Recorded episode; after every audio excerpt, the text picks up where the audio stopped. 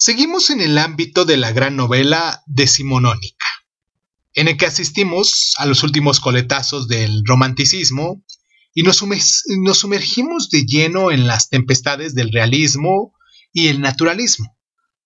Los grandes novelistas se empeñan en retratar la realidad y lo que ahí encuentran no es precisamente agradable para el espíritu.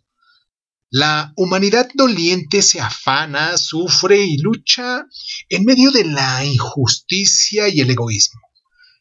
Personajes complejos y torturados se enfrentan a la existencia con estoicismo y grandeza del espíritu, o se debaten en un infierno, en un infierno de remordimientos. La vida es aquí diseccionada con frialdad y precisión de cirujano, por unos gigantescos narradores empeñados en llegar al fondo del alma humana, analizar sus pasiones y sus anhelos. Todo con ello nos proporciona una serie de grandísimas novelas de lectura imperdible. Todo ello nos proporciona una serie de grandísimas novelas de lectura imperdible. Nuestra sección comprende, como lo que haremos el día de hoy, hablaremos de El Rojo y el Negro de Stendhal. La próxima semana el ciclo de novelístico de la comedia humana de Balzac. En 15 días, Las almas muertas de Gogol, Crimen y castigo de Dostoyevsky una semana después, Los Rosewood McCart, otro vasto ciclo novelístico de Emilio Sola, Grandes esperanzas de Charles Dickens, Los miserables de Victor Hugo, Bola de cebo, un retrato genial de Good de Maupassant y ya en los límites del siglo XX, la busca del español Pío Baroja. Estos son los temas que tendremos en los próximos, en un par de meses quizás, a partir de esta semana. Eh, la próxima semana empezamos con nuestras, eh, nuestra octava temporada y eso es lo que nos espera la próxima temporada, la temporada número 8, con estos temas, tendremos el mismo formato, no cambiaremos de formato en los días de Lunay. Y pues, ¿qué tal si vamos a, hacerle el intro aquí a nuestro programa? Y empezamos con el rojo y el negro de Stendhal. Vamos a escuchar nuestro intro y regresamos. Esto es Crónica Lunares, como les decía, yo soy Irving Sun y pues comenzamos. Cierra los ojos. Si escuchas que alguien se acerca, no temas. Todo estará bien.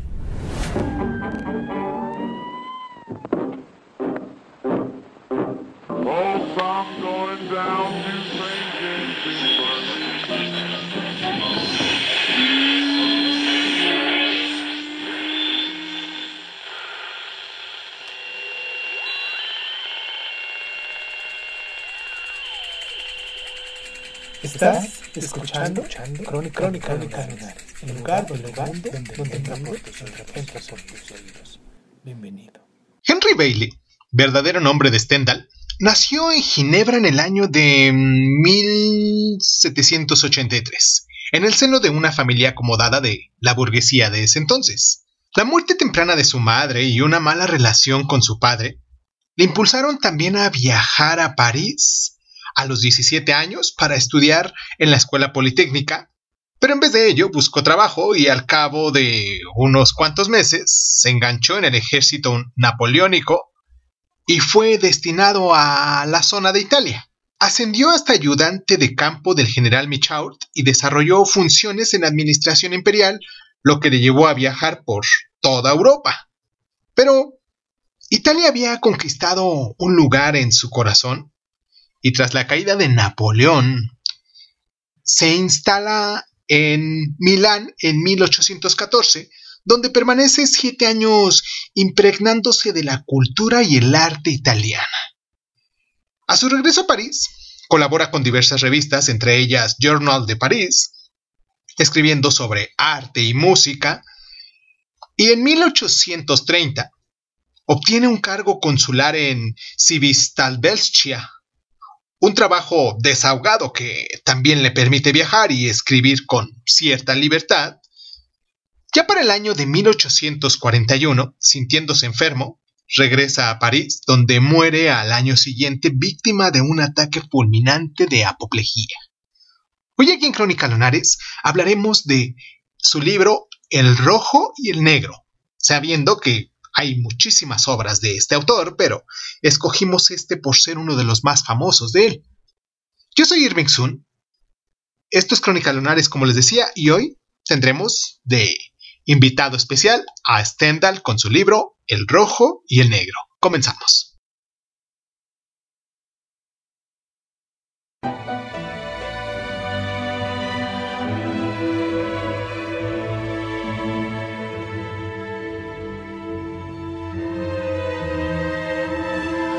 Sus libros son productos de sus aficiones y viajes, así como de sus largas estancias italianas. Roma, Nápoles y Florencia, escrito en el año de 1817, Historia de la pintura en Italia, también hecho en el 17, Paseos por Roma, hecho en 1824, Memorias de un turista en 1839, entre otros, reflejan su afición por la música en su biografía de Heindel, de Mozart y Metastasio, que la hizo en el año de 1815, y Rossini, que también la hizo en el año de 1823, y otros más que tratan de literatura e historia, como Racine y Shakespeare, que estos dos se llevó el tiempo desde 1823 al 25, Vida de Napoleón en el 38, etc.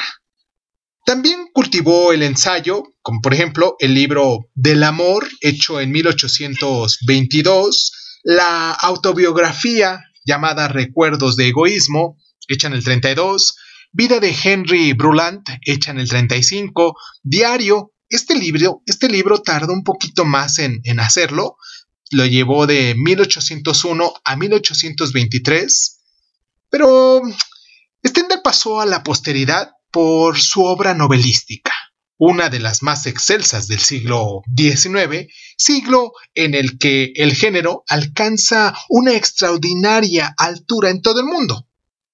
Su obra narrativa nos consta de novelas de largo aliento y novelas cortas y relatos, muchos de ellos inspirados en temas italianos como Armancia, Vanina Vanini, Los Sensi, la duquesa de Poyarno, la Valdesa de Castro, las inacabadas de Rosa y el Verde, y a mil.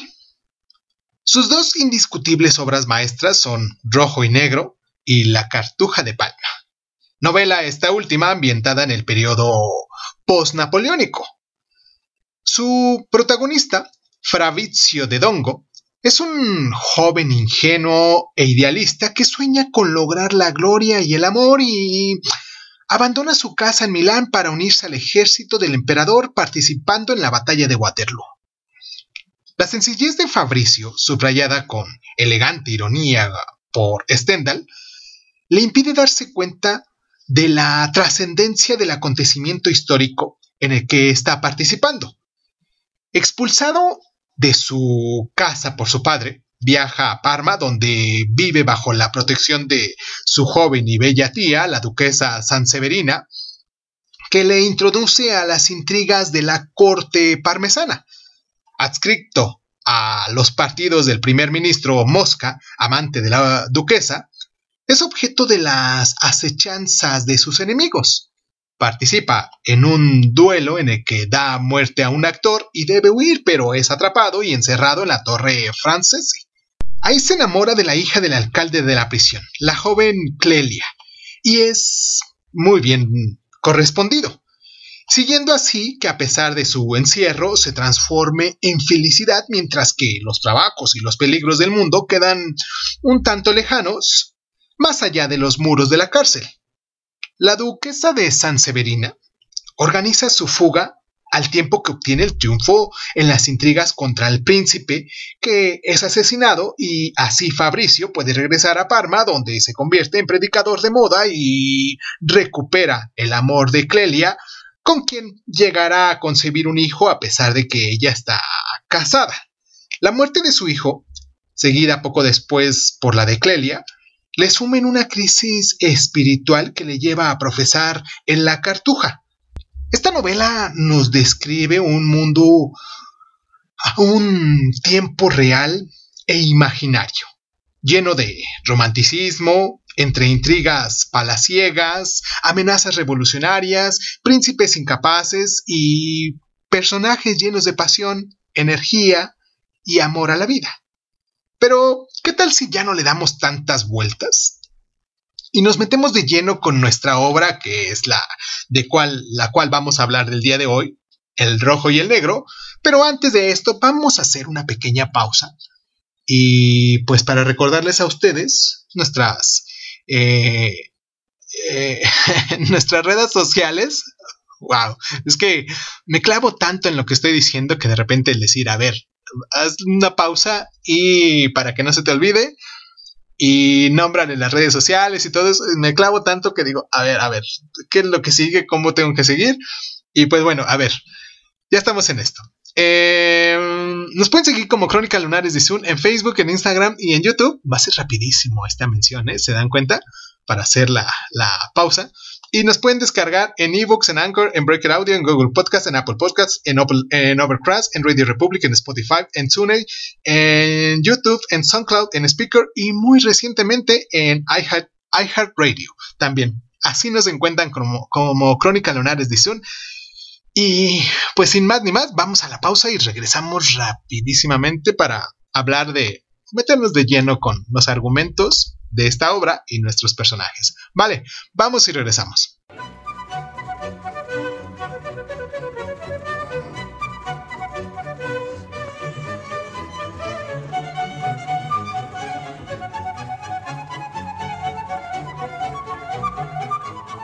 El personaje central de El Rojo y el Negro, Julián Sorel, se ha convertido en una figura paradigmática de los ambiciosos y los arribistas.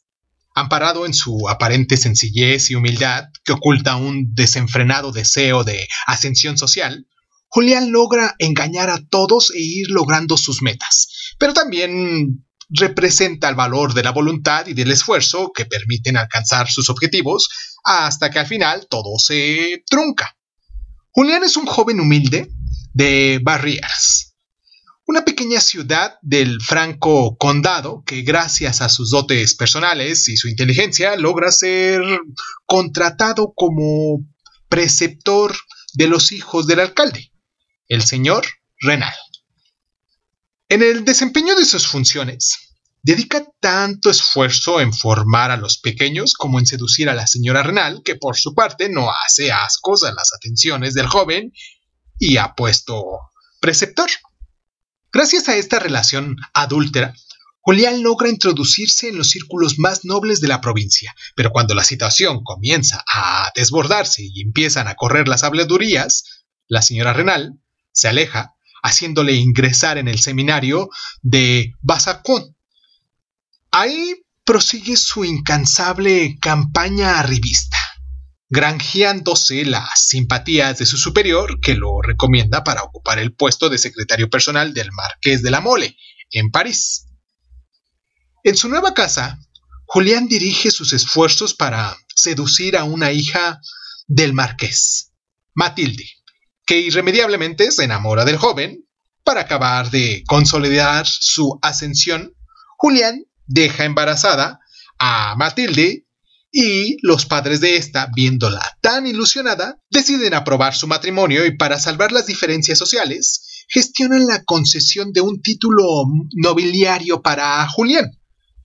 Cuando la noticia del enlace llega a Virreyes, la señora Renal, para quien la verdadera naturaleza de Julián no había pasado desapercibida, sumida en una crisis de conciencia, consulta con su confesor y éste le aconseja escribir a los marqueses de la mole revelándole su anterior relación con Julián y el carácter auténtico de este joven. Entonces, todo se desmorona. El matrimonio se deshace y Julián es expulsado. Lleno de frustración, viendo cómo se hunde el proyecto vital que tantos esfuerzos le ha costado, justo cuando estaba a punto de lograrlo, el joven regresa a Berrierias y en la iglesia dispara contra la señora Renal, hiriéndola levemente. Es condenado a la guillotina en un juicio que Julián convierte en un alegato contra la desigualdad social. Estando en capilla, recibe la visita de la señora Renal, que le reconforta y le comunica que tanto ella como Matilde tienen el corazón destrozado. En sus últimos momentos, Julián reflexiona sobre su desmedida ambición, que le ha arruinado la vida y le ha impedido disfrutar del amor de las dos mujeres que le quisieron apasionadamente. Vamos a hacer nuestra pausa aquí en el programa, un pequeño corte realmente nada más para tomar un poco de aire, acomodar nuestros apuntes que llevamos aquí para lo que vamos a hablar, de lo que estamos hablando, y nos metemos de lleno con nuestras claves de lectura. Vamos a la pausa y regresamos rápidamente.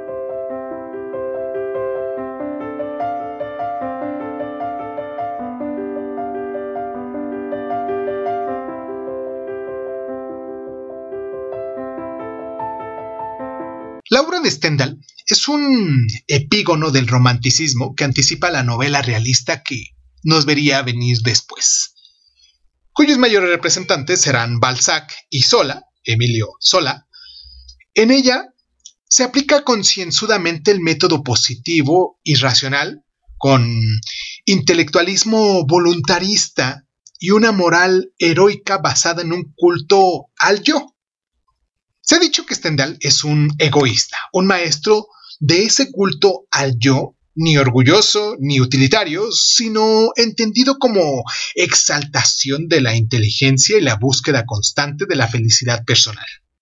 Frente a las tendencias, a la fantasía y a lo maravilloso del romanticismo, Stendhal contrapone un tipo de relato que ya no es realista inspirado en hechos casi periodísticos, próximo a la historia real, con un lenguaje voluntariamente austero, perfectamente adecuado a su propósito, con un estilo busca la proximidad del lector, su complicidad, y de ahí su afán casi cronístico, su lenguaje impersonal, como el que se usa para redactar el Código Civil, según dijo el propio autor, y su obra es también una crónica viva de la sociedad francesa del periodo postnapoleónico y la restauración borbónica.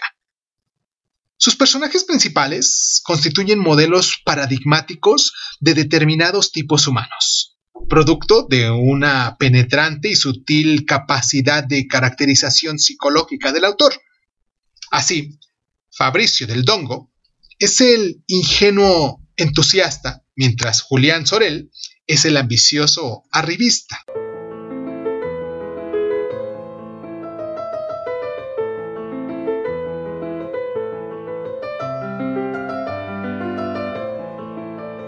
Al Grand Tour. Así se le llamaba en la época romántica al viaje que todos los jóvenes europeos de buena familia debían inevitablemente hacer para completar su formación. Acabados los estudios, era casi obligado un largo viaje por el extranjero que en función de las posibilidades económicas se prolongaba todo un año o aún más tiempo antes de incorporarse a la vida social, contraer matrimonio, entre tantas cosas que se tienen que hacer para la sociedad. Uno de los destinos favoritos era Italia, sobre todo para los jóvenes con inquietudes artísticas por la monumentalidad de su arte y su historia y la riqueza de su cultura. Dumas, Brown, Balzac, Madame de Straub, George Chance, Gautier, todos ellos hicieron su gran tour italiano. Stendhal fue mucho más allá. Lo prolongó durante largos años y llegó a proclamar en él, en realidad, que era milanés. En la lápida de su tumba en el cementerio parisino de Montmartre puede leerse el siguiente epitafio que dice así. Arrigo Belle, milanese. Escrise amo vice and. Henry Belle, milanés. Escribió y amó y vivió 59 años y dos meses. Murió el 23 de marzo de 1842.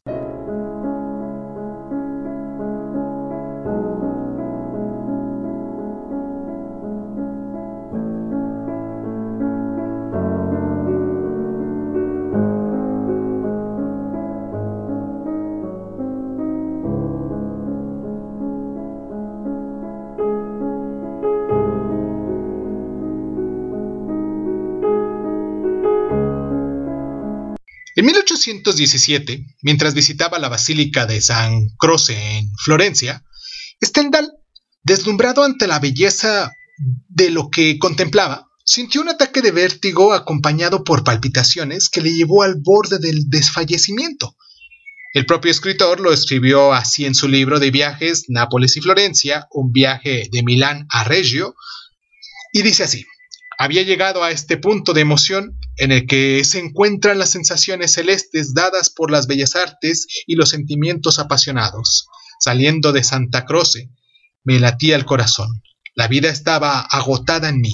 Andaba con miedo a caerme.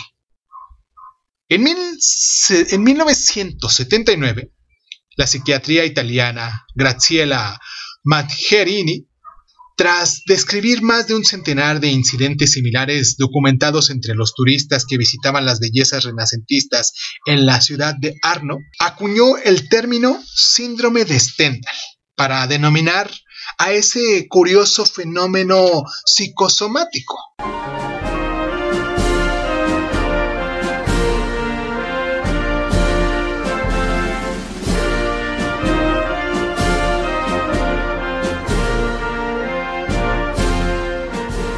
Ya hemos mencionado que Stendhal fue un epígono del romanticismo que nos anticiparía la novela realista que nos vendría años después. En realidad, en el siglo XIX, ambos estilos convivieron en Francia, puesto que Víctor Hugo escribió su novela Los Miserables, que analizaremos por extenso en unos programas más adelante. En 1862, que fue cuando escribió esto, y décadas después, El Rojo y el Negro obra de la cual estamos hablando el del día de hoy. Y aprovechamos este capítulo en nuestro programa para dar cuenta de una amplia nómina de autores del romanticismo francés que todo buen lector, que todo buen lunar que nos sigue aquí, debe reconocer y conocer y paladear. Madame de Stahl fue una precursora del movimiento con sus ensayos de la literatura, y de Alemania, que han sido considerados una suerte de manifiesto romántico. René de Chateaubriand es su primer representante con su novela corta Atala y René. Alphonse de Lamartine, entre muchas otras obras que hizo, alcanzó la fama como poeta en sus memorias de ultratumba y sus mediciones poéticas. Alfred de Gidney alcanzó su madurez creativa con Los Destinos, el libro de los destinos. Alfred de Musselt obtuvo un éxito clamoroso con sus cuentos de España e Italia, pero su obra más lograda son los pequeños poemas llamado Las noches. La novela más apreciable de Charles Nodier es El hada de las migajas. Por último, Gerard de Nerval alcanzó sus mayores logros con su Viaje al Oriente, Las hijas del fuego y Las quimeras. Espero que alguno de estos libros, alguno de estas, estos títulos que estamos nombrando el día de hoy, pues ya los tengan. Yo creo que ya son, después de tantos años, de uso popular y fácilmente quiero pensar que los pueden descargar de internet en alguna de las páginas que ya no tienen derechos de autor y pues nada, les mando un abrazo muy caluroso. Espero que se encuentren muy bien. Hoy siendo, a ver, casi el ombligo del mes de junio. 13 de junio del año del Señor 2022 y recuerden que a continuación tenemos nuestro fragmento de Pedro Páramo, de Juan Rulfo, de nuestra obra de, de Pedro Páramo, como lo hemos estado haciendo cada semana. Y si tú quieres escuchar exclusivamente nada más nuestra obra de Pedro Páramo, recuerda que se va a publicar unas cuantas horas, porque este lo, lo dejamos como sección aparte. Pero, en fin, si quieres escucharnos a continuación, realmente no es muy largo. Y pues les mando un abrazo muy caluroso. Yo soy Irving Sun, esto es Crónica Lunares. Los espero la próxima semana que vamos a hablar de la comedia humana, de Honore de Balzac. Y, y pues, y pues nada. Muchísimas gracias, muchísimas gracias por estar.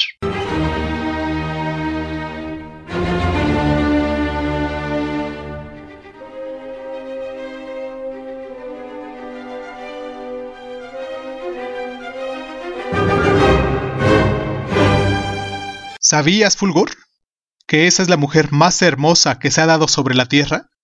Llegué a creer que la había perdido para siempre, pero ahora no tengo ganas de volverla a perder. ¿Tú me entiendes, Fulgor? Dile a su padre que vaya a seguir explotando sus minas. Y allá, me imagino que será fácil desaparecer al viejo en aquellas regiones a donde nadie va nunca. ¿No lo crees? Puede ser.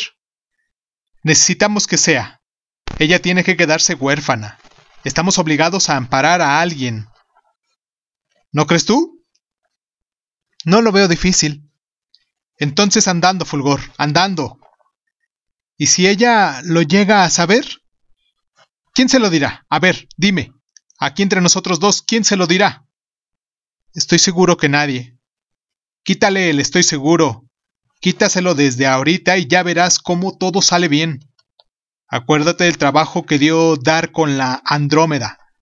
Mándalo para allá a seguir trabajando. Que vaya y vuelva. Nada de que se le ocurra acarrear con la hija. Esa aquí se la cuidamos. Allá estará su trabajo y aquí su casa a donde venga a reconocer. Díselo así, Fulgor. Me vuelve a gustar cómo acciona usted, patrón. Cómo se le están rejuveneciendo los ánimos.